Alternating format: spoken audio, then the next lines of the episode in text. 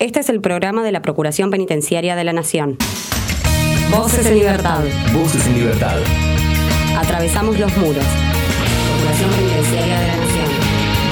Conduce Enrique Vázquez. Hola, bienvenidos a este encuentro semanal, esta vez para presentarles al doctor Esteban Feinberg, jefe del área de centros no penitenciarios de la Procuración Penitenciaria de la Nación, acerca de la situación precisamente en alcaidías, comisarías y centros no penitenciarios en el marco del COVID y sobre todo ante la desaprensión de algunos jueces que siguen enviando personas a detención sin que se tenga en cuenta la sobrepoblación en los establecimientos carcelarios. Luego un diálogo con el doctor Julio Rodríguez, director del área de delegaciones regionales, para saber qué está pasando en el interior del país, justamente en el marco de la pandemia COVID. Y el tercer bloque, diálogo con la doctora Mariana Volpi, jefa del área de diálogo y gestión colaborativa de la Procuración, acerca de la participación de ese departamento con su programa Probemos Hablando en el decimocuarto Congreso de las Naciones Unidas sobre Prevención del Delito y Justicia Penal, realizado en Kioto, Japón, entre el 7 y el 12 de marzo de este año.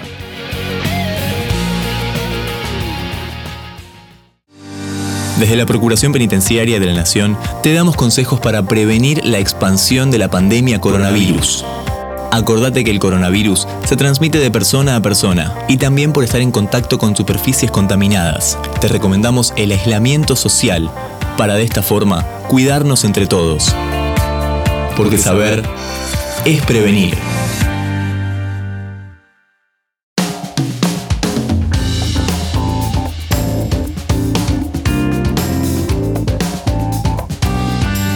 Una de las principales razones de la existencia de este programa, si no la principal, es informar a nuestros oyentes, al público en general, en qué consisten los servicios que presta la Procuración Penitenciaria de la Nación. Ahora apelamos a nuestro estimado doctor Esteban Feinberg, jefe del área de centros no penitenciarios de la Procuración, para que nos cuente cuáles son en este momento las circunstancias que atraviesan las alcaidías y los centros de detenidos no carcelarios. Doctor Esteban Feinberg, el gusto de saludarte. ¿Cómo estás vos?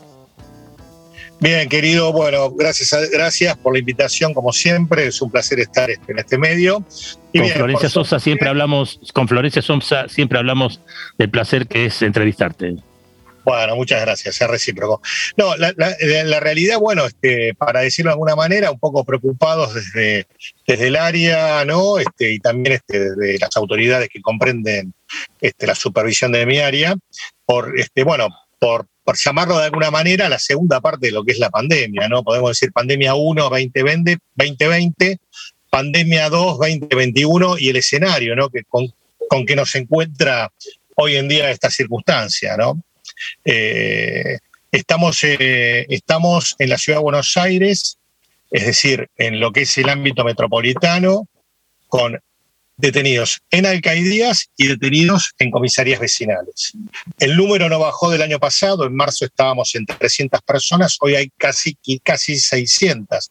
Hay una variable que es entre 550 y 600 personas por día alojadas en este ámbito y su permanencia, ¿no? Cuando digo por día es porque baja el número y no, o sea, baja un poco, pero vuelve a subir y siempre se mantiene en este, digamos, en este número que es, la verdad, este, cuantioso. Esto también se debe a que, este, como venimos arrastrando, el servicio penitenciario no abre, digamos, de una forma más fluida el ingreso de las personas.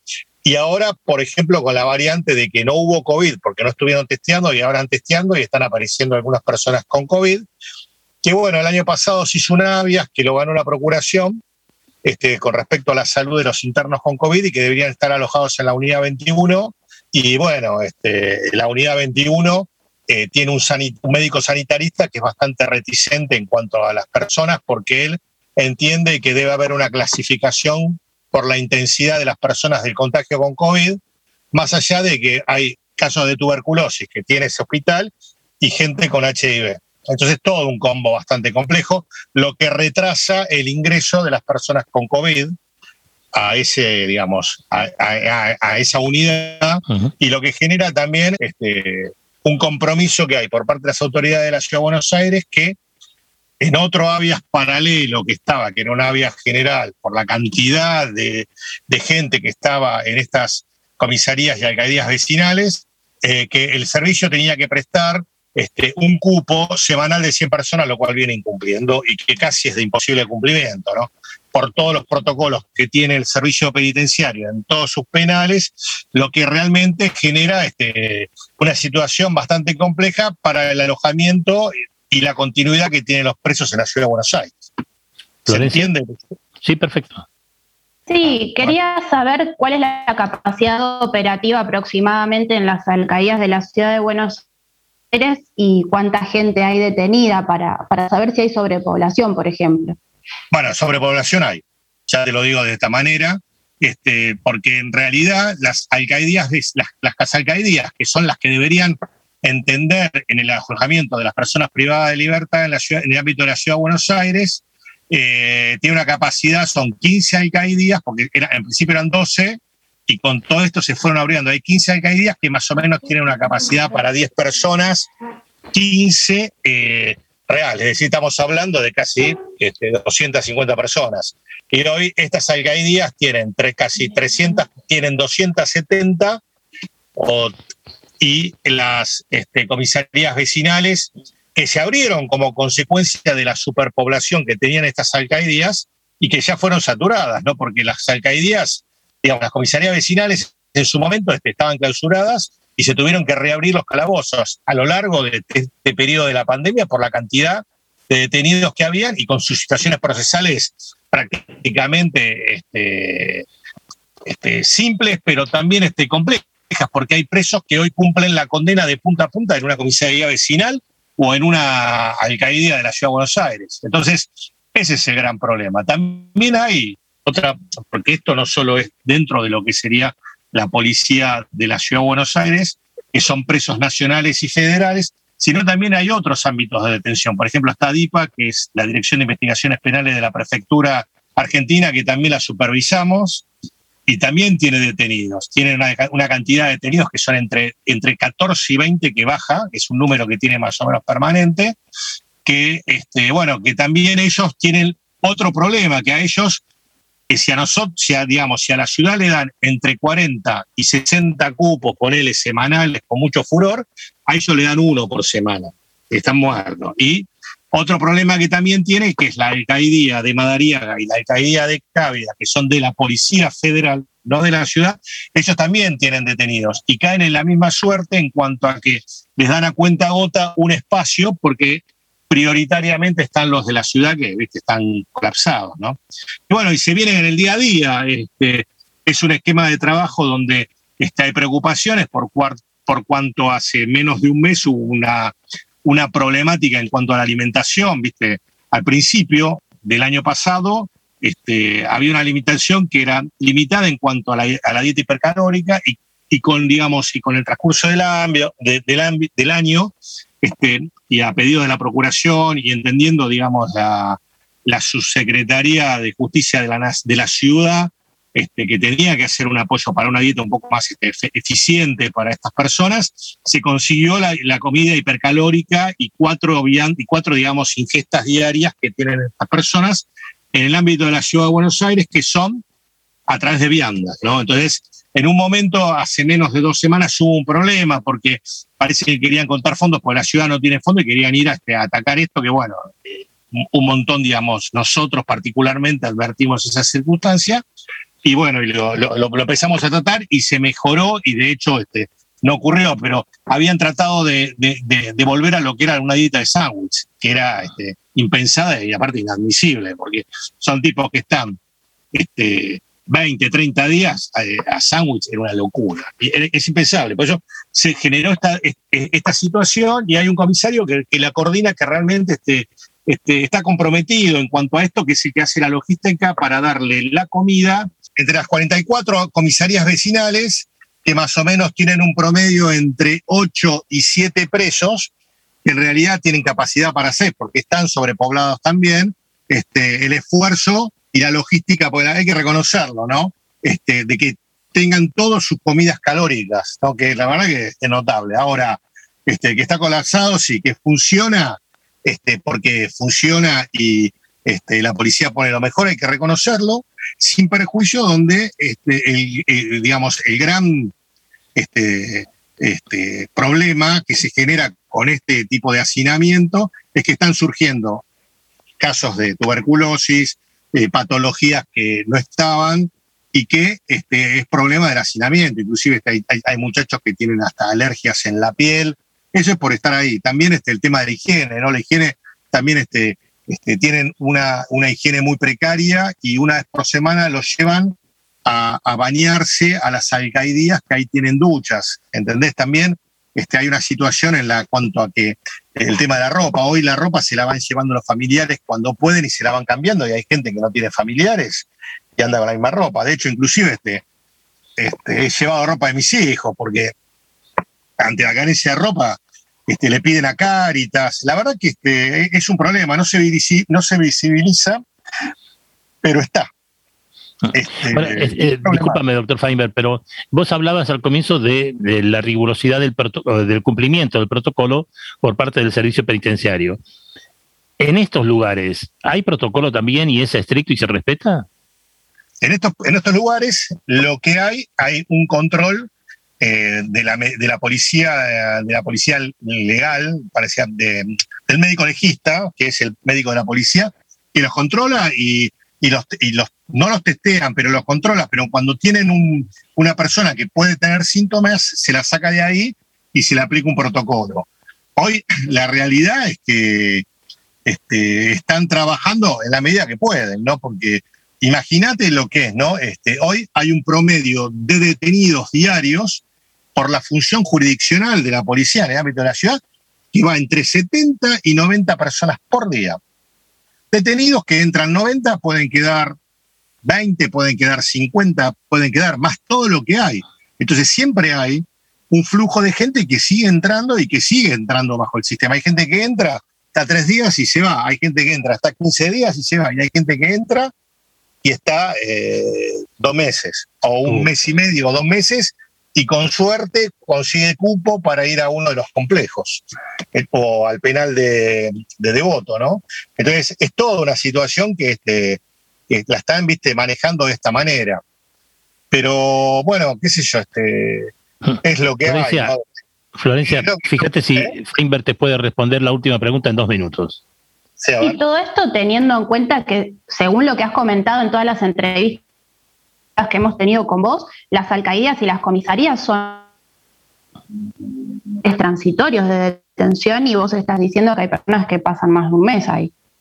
Pero por supuesto, este, son transitorias, no debe ocurrir esto, pero bueno, la pandemia ha modificado todos los esquemas. De hecho, este, la, la, este, la, ¿cómo se llama este? La interventora, ¿no? la señora interventora eh, del servicio penitenciario se ha pedido ella misma este, un amparo en función de que no puede dar respuesta a todos los avias existentes eh, donde eh, piden este, alojamiento inmediato de presos. Entonces hay todo como un colapso, tanto del sistema carcelario, que directamente repercute en lo que es la ciudad de Buenos Aires con todos los presos, que la mayoría de estos presos, que es una franja que van entre 150 personas o 130 personas, son los presos que antes estaban divididos en las alcaidías, que eran del servicio penitenciario, tanto en la 19 como en la 28, que hay dos sabias que prohíben que tengan personas ahí.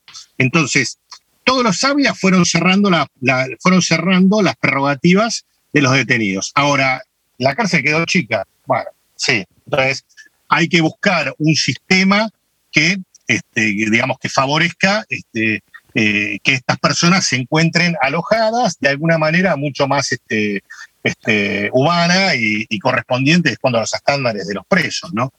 Pero también, este, también se ha dado lo que es también impensable, que la Ciudad de Buenos Aires, entendiendo para los presos que son de los delitos de la ciudad, que están en situación de calle o que viven en refugios, hay pulseras donde ponen como domicilio refugio, ¿viste? Entonces han, entendido la, la, problemática y se han ayornado, ¿no? Porque hay tipos que son reincidentes y que entran y salen. A mí me ha pasado en la recorrida que yo he tenido este, que vengo teniendo, que me encuentran presos que tienen condenas que antes con espacio le daban de un año, ahora le están dando de seis meses o de cuatro, y que este, los veo y me dicen, doctor, este, ¿me puede mandar a Alcaidía 10 o, me, puede facilitar un acceso a otra comisaría que está mejor? o por la cercanía familiar. Entonces, este, hay, hay, una situación que en realidad este, uno la ve día a día. Doctor, estamos excedidos de tiempo. Te agradezco muchísimo la buena voluntad. Eh, paga la conectividad, por favor. Sí, eh, sí, te, voy a hacer. te mandamos un abrazo, doctor Esteban Feinberg, jefe del área Centros no Penitenciarios de la Procuración Penitenciaria de la Nación. Espero haber sido claro. Y bueno, y gracias. Gracias a vos. Chao, chicos.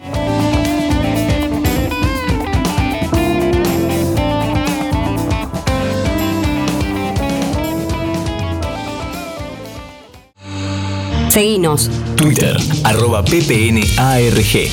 Facebook.com barra ppnarg. Informate, ppn.gov.ar. Voces en Libertad. Voces en Libertad. Un programa de la Procuración Penitenciaria de la Nación. Con un DJ importado, Juan Rousseff, nos vamos a lucir hoy con temas del rock nacional. El primero, la razón que te demora por la renga. Tiene pruebas, por eso esta historia puede que muera con una verdad olvidada en tu memoria. Será un camino que no tiene huella, la suerte que le ha tocado a la estrella que te ha de guiar. siempre para la batalla y la razón que te demora. Si hay una sombra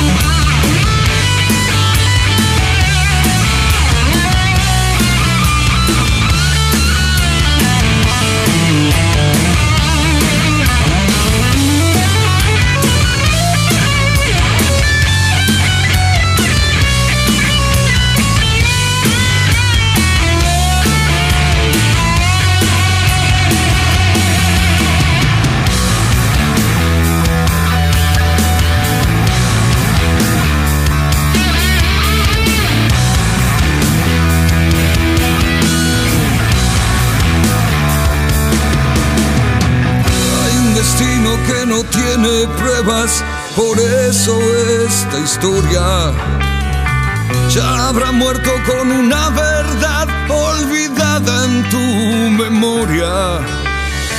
Será un camino que no tiene huella, la suerte que le ha tocado a la estrella que te ha de Habrá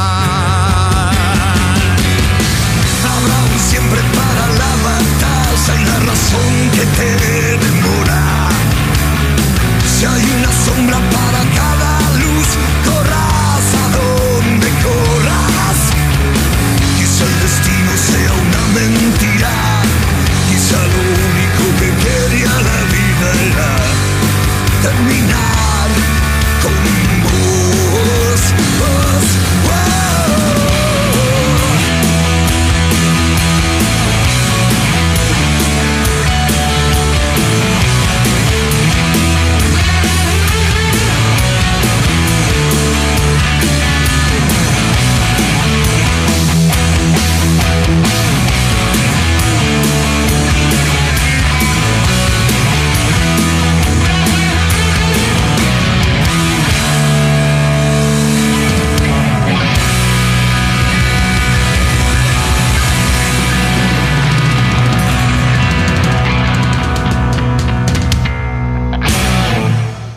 Denuncias al 0800 333 9736.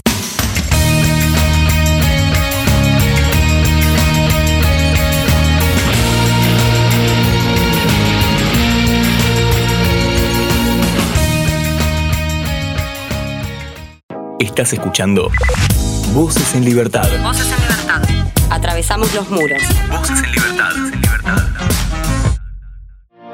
PPN te informa, ante la presencia de los síntomas fiebre y tos, fiebre y dolor de garganta, fiebre y dificultad respiratoria, no, te automediques. Consulta inmediatamente al sistema de salud a través de cualquiera de estos teléfonos 0800-222-1002, 4292-3896 o llamando al 107. Porque saber es prevenir.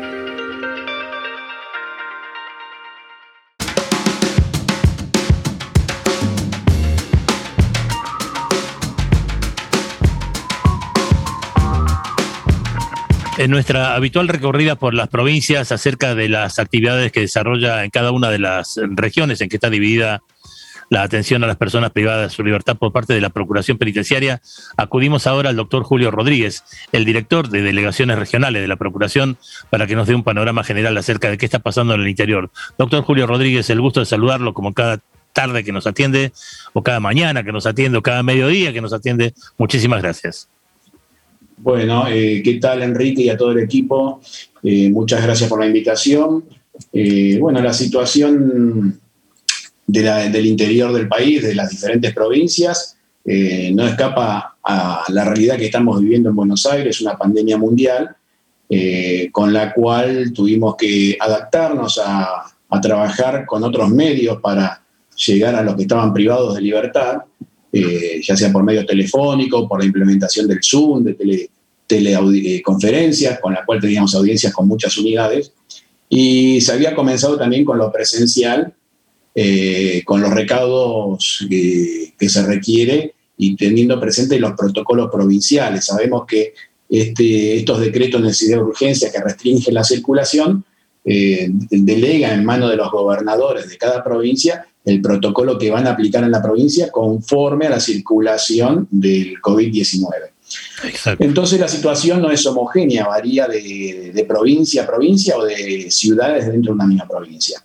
Eh, en la actualidad, con esta segunda ola y este, esta restricción que hay por el decreto de necesidad de urgencia eh, que dispuso el Gobierno Nacional, eh, en muchas, en Buenos Aires estamos con el teletrabajo y con llamadas derivadas, hacemos guardias presenciales, yo estoy en la oficina en este momento, ¿no? Y en el interior, en las delegaciones, tenemos 11 delegaciones en el interior del país, en la mayoría están trabajando con burbujas, o sea, una semana un equipo, otra semana otro equipo de trabajo, o determinados días eh, una burbuja y otros días otra burbuja, eh, haciendo presencia en las oficinas y también visitando las cárceles ante, cuando la urgencia lo requiere, si es que no se puede suplir eh, con un medio como el teléfono o una teleconferencia, la entrevista con el detenido. Y tenemos algunas delegaciones, que generalmente son las de las grandes ciudades como Córdoba, Santa Fe, que tienen las llamadas derivadas al igual que Buenos Aires, porque cuando aumenta la circulación del virus es eh, mayor la incidencia en las grandes concentraciones urbanas. Entonces la situación de Córdoba y Santa Fe se parece más a Buenos Aires que otras ciudades que por ahí tienen pocos habitantes y no están tan desbordadas. Florencia Sosa. Recién respondiste una pregunta que te estaba por hacer, pero vamos a profundizarla entonces un poco más. Vos habías hecho recién una descripción de la situación que estamos viviendo en el AMBA y mencionabas a la ciudad de Córdoba y a la de Santa Fe como las dos ciudades que le siguen al área del AMBA en cantidad de casos. ¿Cómo está la situación epidemiológica en esas cárceles de, esas dos regiones? Mira, la situación eh, epidemiológica eh, en casi todas las unidades en su momento, eh, porque yo digo, Córdoba y Santa Fe son grandes ciudades donde el personal de la delegación tiene que utilizar el transporte público o demora mucho en llegar a la oficina, como nos pasa en Buenos Aires, que algunos días viajan dos horas para llegar a la oficina, ¿no? Entonces, eh, por eso se realiza la derivación de llamadas. En la mayoría de los casos prefieren la atención en la oficina, ¿Por qué? Porque son ciudades más pequeñas y uno capaz que está a 5 a 10 cuadras y ahí tiene todos los instrumentos para, el trabajo. Lo cual no quiere decir que no circule el virus, el virus con la misma intensidad. Eh, por ejemplo, estuvo muy fuerte en la zona del Comahue, de Neuquén, de General Roca, eh, en Rawson, donde también tuvimos que hacer delegaciones de llamadas en un momento por la gran circulación del virus eh, que existía en esas provincias. y en las cárceles, en casi todas hubo algún brote y algún pabellón donde se contagiaron varias personas. Recuerdo el, complejo 5 de Cenillosa, hubo dos pabellones completamente aislados. Eh, también pasó en la 12, en la vida 6 de Rawson, en la 15 de Río Gallegos, en La Pampa. En casi todas las unidades hubo eh, detenidos que se contagiaron. Generalmente el virus lo ingresa el personal penitenciario, que por más que hagan guardias eh, o burbujas, bueno, alguno puede contagiar a los detenidos y ha sucedido en muchas cárceles. Eh, lo último que tengo novedad, por ejemplo, en el destacamento de Prefectura Naval Argentina de Puerto Posadas, tuvimos un caso positivo el 2 de abril de uno de los detenidos positivo de COVID, se pidió la nómina del resto de los que estaban detenidos, 13, 14 personas más. Eh, el lunes, cuando pensábamos hacer alguna acción judicial, eh, bueno, ya eh, los contactos estrechos también estaban positivos, así que no se podía hacer ningún relojamiento, ningún traslado en ese momento, porque eran personas que estaban con COVID positivo, no los podía recibir nadie. Entonces, bueno, se buscó eh, aislarlo de la mejor forma y que tenga la atención sanitaria en ese destacamento. Eh, luego se presentó una vía corpus, mañana tendremos una audiencia en la que vamos a asistir al jugador federal de Posadas para ver la situación eh, de ese destacamento que en principio tiene cupo para seis, pero alojaba a 13 y 14 personas y cuando ingresa el virus, y es cuestión de, de un par de horas, se contagian todos ahí porque están en una situación de hacinamiento. Entonces, tal vez la, la situación de los centros de detención no penitenciarios es peor aún porque un destacamento de prefectura, un escuadrón de, gendarmería, no tiene un servicio médico de atención. Eh, muchas veces es, un médico y tal vez es un médico del pueblo más cercano para la atención de los agentes y de su familia, que podría ser una atención primaria, pero no es lo mismo que una cárcel federal o provincial. Entonces, lo que estamos haciendo en los, en los casos de detenidos en centros no penitenciarios es a la población de mayor edad o que tiene una enfermedad que lo ubica como grupo de riesgo, pedirle a la Dirección de Régimen Correccional que los alojen en unidades eh, del SPF donde puedan eh, tener una atención médica inmediata, un servicio de asistencia médica y medicamentos proveídos por el, por el Estado. Eh, en un centro de prefectura de escuadrón la atención médica no es inmediata, dependen del hospital público más cercano. Y doctor Julio Rodríguez, a propósito de esto, eh, marcabas bien las diferencias entre las cárceles federales o cárceles provinciales y estos lugares que no están previstos para alojar presos. ¿Tienen protocolos de testeos o de hisopados o lo que fuere al menos? Sí, sí, los protocolos a esta altura lo tienen en todos los, eh, los centros de detención, ya sea penitenciarios o no penitenciarios. La diferencia es que ante un caso de una persona que tiene una enfermedad que la pone como grupo de riesgo, aunque no sea COVID, que, que tenga una afección de salud y que requiere medicación, atención inmediata o medicación constante, en esos centros que no están previstos para alojamiento permanente, pero que terminan por la sobrepoblación que existe, terminan en muchos casos como de alojamiento permanente por meses y hasta por años en, algunos casos, lo que se está pidiendo es que se, se dé prioridad a, a ese grupo al traslado a un centro penitenciario donde exista un SAM, un servicio de asistencia médica, provisto por el mismo servicio. Eh, y en caso de que no tenga la, la aparatología o la especialidad eh, indicada, bueno, recién ahí se va a un hospital extramuros. Pero por lo menos la cárcel tiene un SAM. En los centros no penitenciarios, ni siquiera eso, porque están previstos para un alojamiento de horas. que no es así en la realidad. Los protocolos eh, lo tienen toda la fuerza, todos los servicios, y generalmente se basan eh, en el protocolo dictado por la provincia donde está ubicado el centro eh, penitenciario.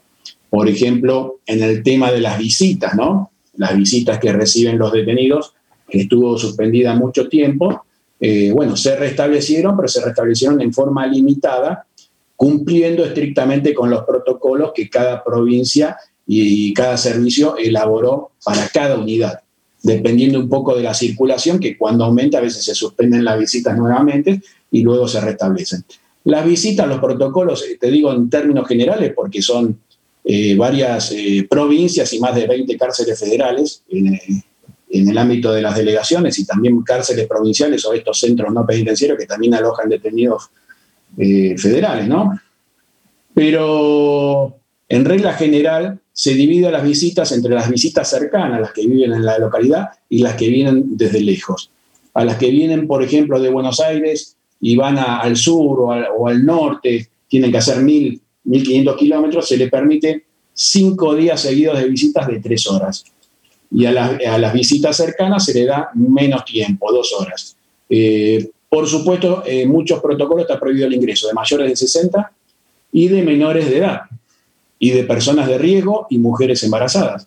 Con lo cual la visita bajó mucho porque tienen que cumplir con varios requisitos, un testeo negativo, la autorización para circular eh, y también tiene, que estar dentro de un rango donde no sea una persona eh, de riesgo, ni mujer embarazada, ni menor, ni mayor de 60.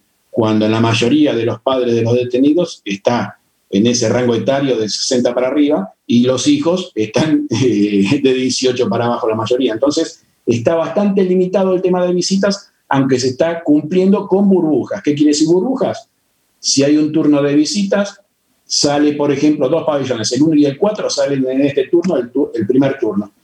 Y cuando se vuelve a tener visitas dentro de uno, dentro de dos días, se vuelve a juntar al pabellón 1 con el 4 al 2 con el 5, estoy tirando un ejemplo al azar, ¿no? Pero no mezclar la gente entre distintos pabellones, como pasa en cualquier ámbito laboral también o educativo, las burbujas para que cuando haya un caso positivo se aísle a todos los miembros de esa burbuja y no se afecte a otro grupo.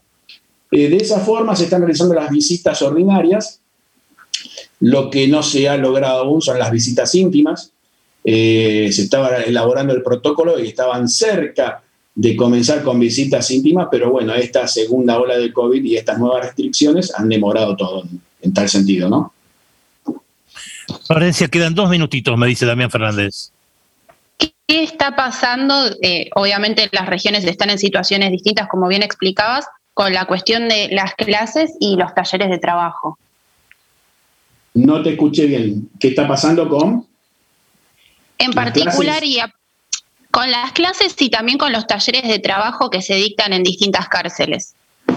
Bueno, eh, lo que en principio no había clases. Las clases eh, dependen, como las clases dependen también la educación de cada provincia, en la mayoría no hay clases directamente y se trata de dar clases por medios alternativos eh, no presenciales. y con el tema de los talleres de trabajo ha disminuido mucho la salida a talleres porque también depende eh, generalmente eh, muchos de los talleres están fuera del perímetro de seguridad, ¿no? en, las cárceles que tienen mucho espacio, llamadas colonias penales, y, fuera de ese perímetro de seguridad eh, generalmente se permite la salida de las personas que no son mayores de edad ni de, grupos de riesgo del COVID. Se toman todos los recaudos como si fuera una situación en libertad, ¿no? una clase en un espacio en libertad o un trabajo en un taller eh, fuera de la cárcel, bueno, se están tomando también los mismos protocolos y siempre eh, en base a lo que dictamine la provincia. Eh, yo les dije una vez corpus por el tema de prefectura de misiones, también mañana jueves tenemos una mesa de diálogo con el servicio penitenciario de la unidad 6 en Rawson, donde va a participar la Procuración Penitenciaria y creo que también la Defensoría, y bueno, ahí se está tratando el protocolo eh, por las visitas y por los traslados, ¿no? En base a, esta situación de COVID y siempre la prioridad es la cuestión sanitaria. Lo mismo pasa con la educación y con los talleres laborales. Doctor Julio Rodríguez, director de, delegaciones regionales de la Procuración Penitenciaria de la Nación, muchísimas gracias por actualizar estos datos. Eh, te saludamos con todo afecto y esperamos que hasta la próxima, muy pronto. Bueno, muchas gracias, un gusto, saludos para todos. Muchas gracias, doctor.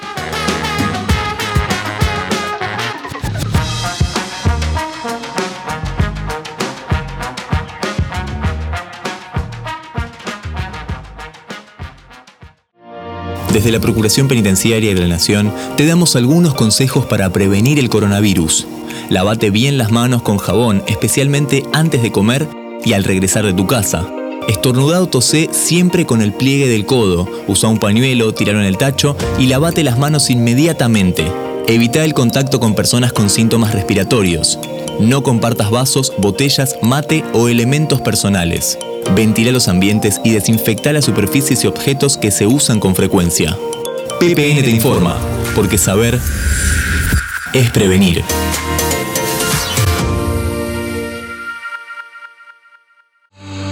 Seguinos. Twitter, arroba ppnarg. Facebook.com barra ppnarg. Informate, ppn.gov.ar. Voces en libertad. Voces en libertad un programa de la Procuración Penitenciaria de la Nación. Síntesis de la semana. Noticias en un minuto.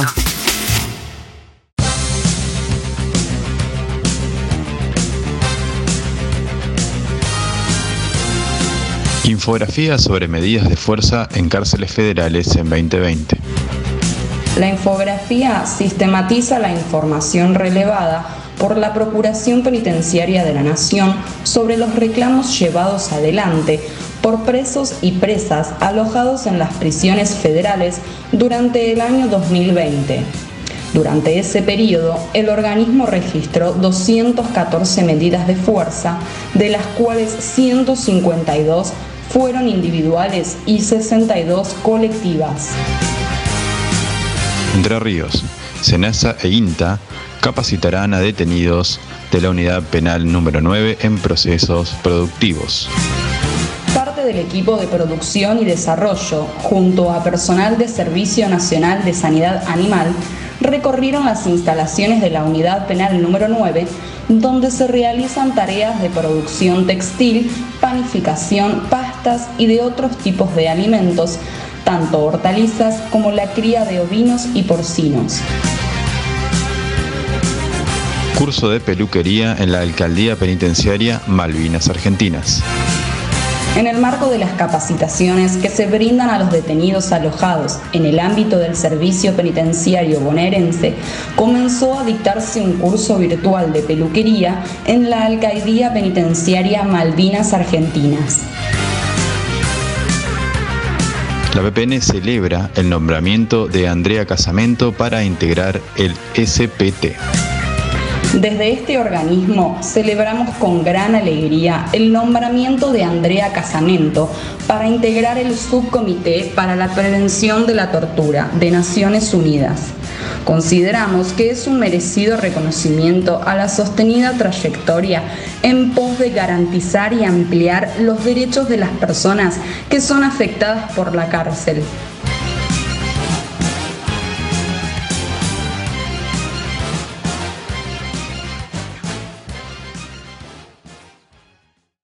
Voces en Libertad. Voces en Libertad. Un programa de la Procuración Penitenciaria de la Nación. 25 años. 25 años. Defendiendo los derechos de las personas privadas de su libertad. De su libertad.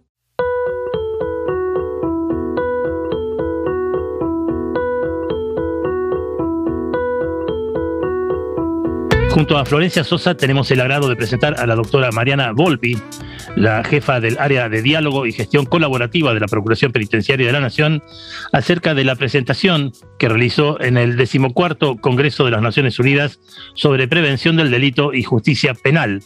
Tengo entendido que eso giró, doctora Mariana Volpi, mucho gusto, acerca del programa Probemos Hablando.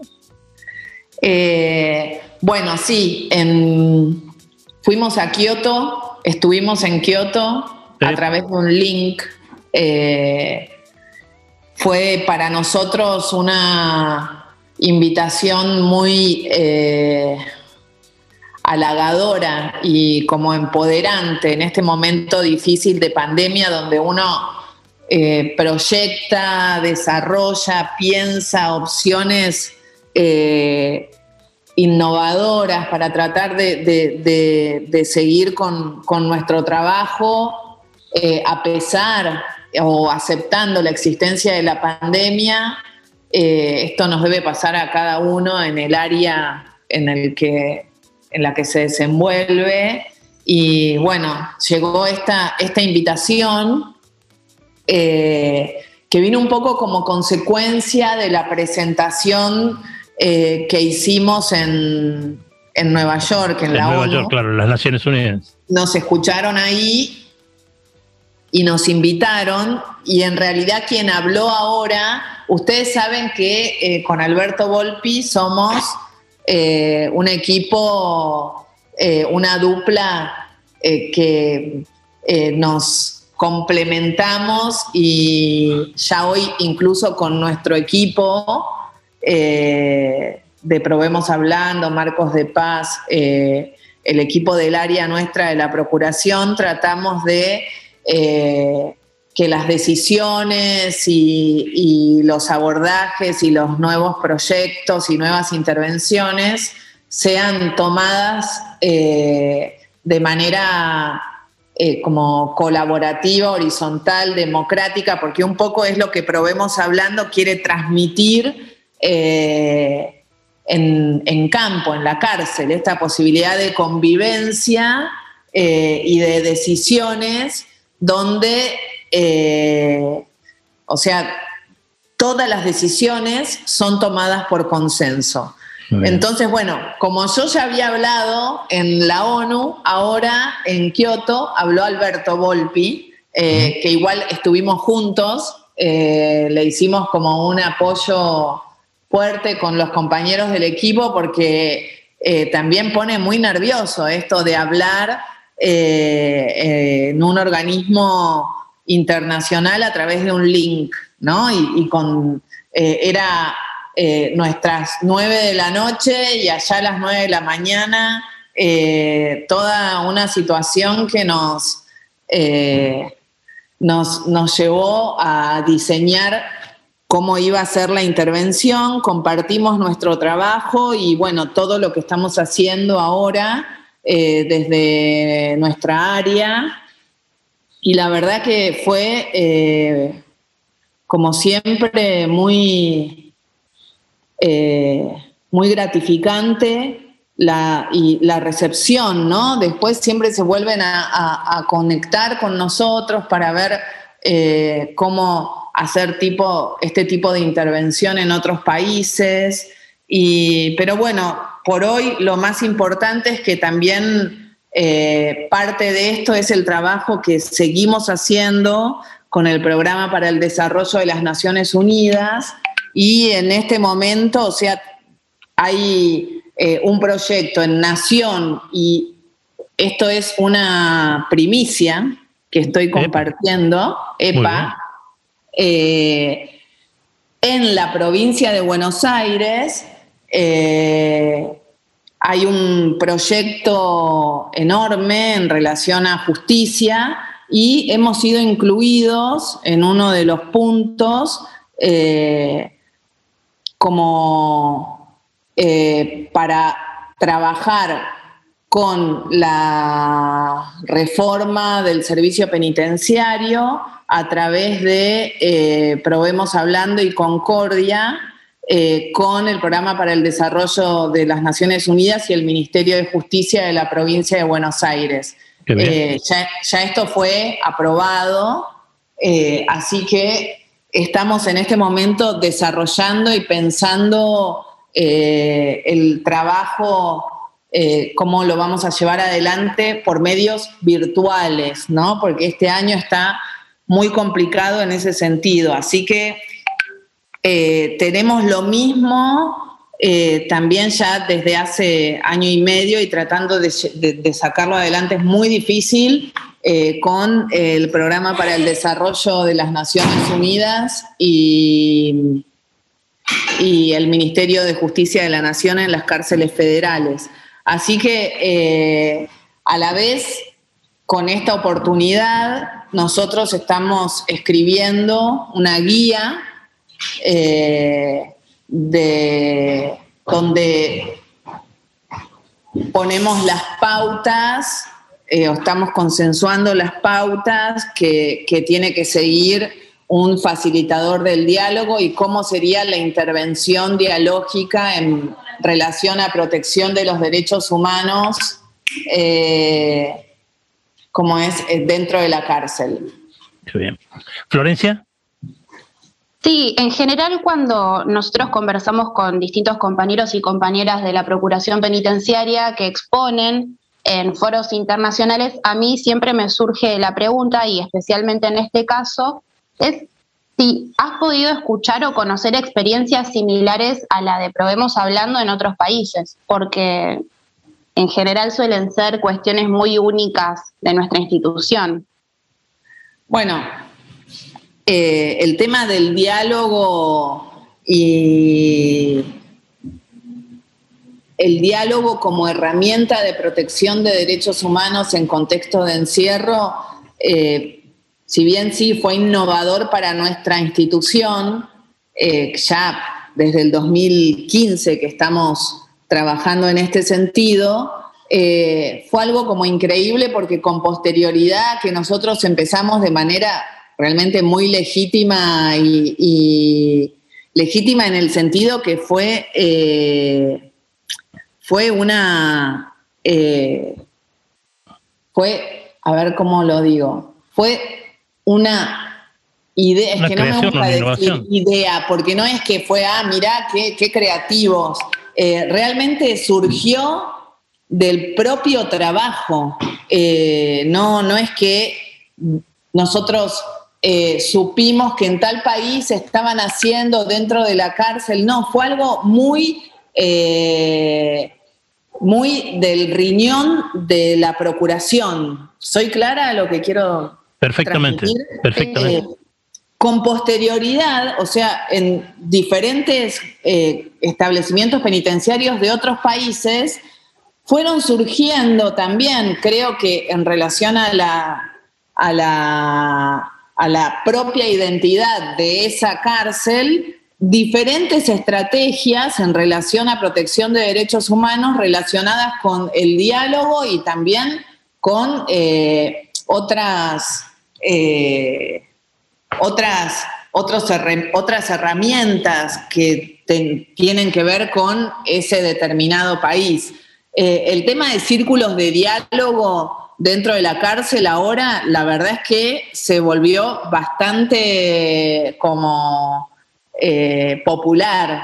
Hoy en casi, en, en, la provincia, en, bueno, en Argentina en un montón de cárceles, en la provincia de Buenos Aires, eh, con la Universidad de San Martín, eh, porque también esto se, fue como eh, auto retroalimentándose con el concepto de justicia restaurativa, que tiene que ver con una mirada distinta en relación a lo que nosotros consideramos por justicia eh, en el sentido que cuando sentimos que hay justicia culturalmente, cuando quien nos daña eh, sufre, ¿no? Cuando sufre el ofensor, uno se alivia y decís, ahora hubo justicia. Eh, si bien, por supuesto, en nuestra Constitución Nacional es una garantía del ciudadano que las penas eh, no son para castigo, sino para la reinserción de las personas, en, quien comete la infracción en la sociedad, eh, la cultura esta del adversario es la que domina. Eh, la justicia restaurativa busca justamente como modificar esta mirada y hablar más que de culpables, hablar de responsables y, de corresponsabilidad, incluso y ya no hablar de delincuente, sino de infractor. Entonces, es un cambio cultural enorme que está eh, como afianzándose en muchos países, bueno, Latinoamérica fuertísimo, en Estados Unidos, en Europa. Entonces, hoy por hoy, nuestro trabajo queda como eh, fácilmente incluible, ¿entienden lo que lo digo? Y me río porque me da una alegría eh, ahí eh, muy personal en ese sentido, porque ustedes saben que, que, incluso dentro de nuestra institución, porque es algo lógico, fue difícil instalarnos como una herramienta de protección de derechos humanos.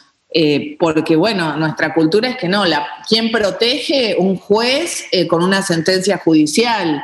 Eh, en un enfoque preventivo es a través del diálogo no llegar, intentar no llegar a la violación del derecho.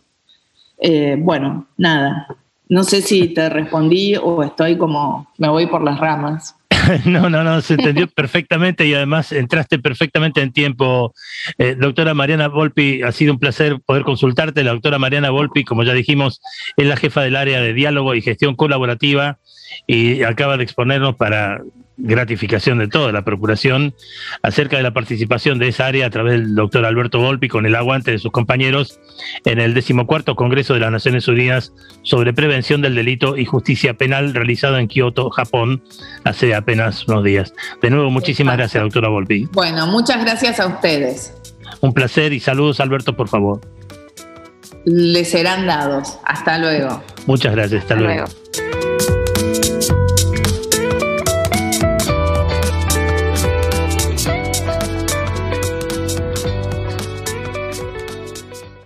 Volvé a escuchar este u otro programa a través de la web oficial radio.ppn.gov.ar. Radio.ppn.gov.ar. Voces en libertad. Cinco años. El segundo, a la Delta, divididos.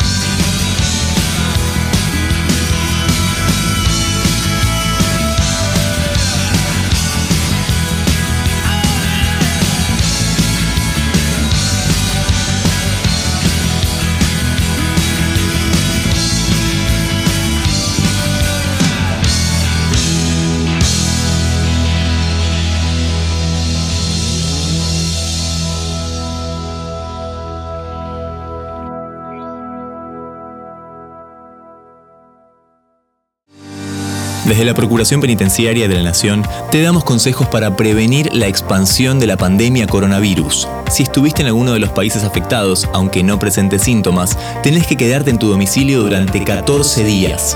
Para más información, ingresa a argentina.gov.ar barra salud barra coronavirus. PPN te informa, porque saber es prevenir. Esto fue Voces en Libertad. Voces en Libertad. Un espacio para escuchar y conocer desde otro ángulo el sistema. Seguimos en arroba ppnart y www.ppn.gov.ar.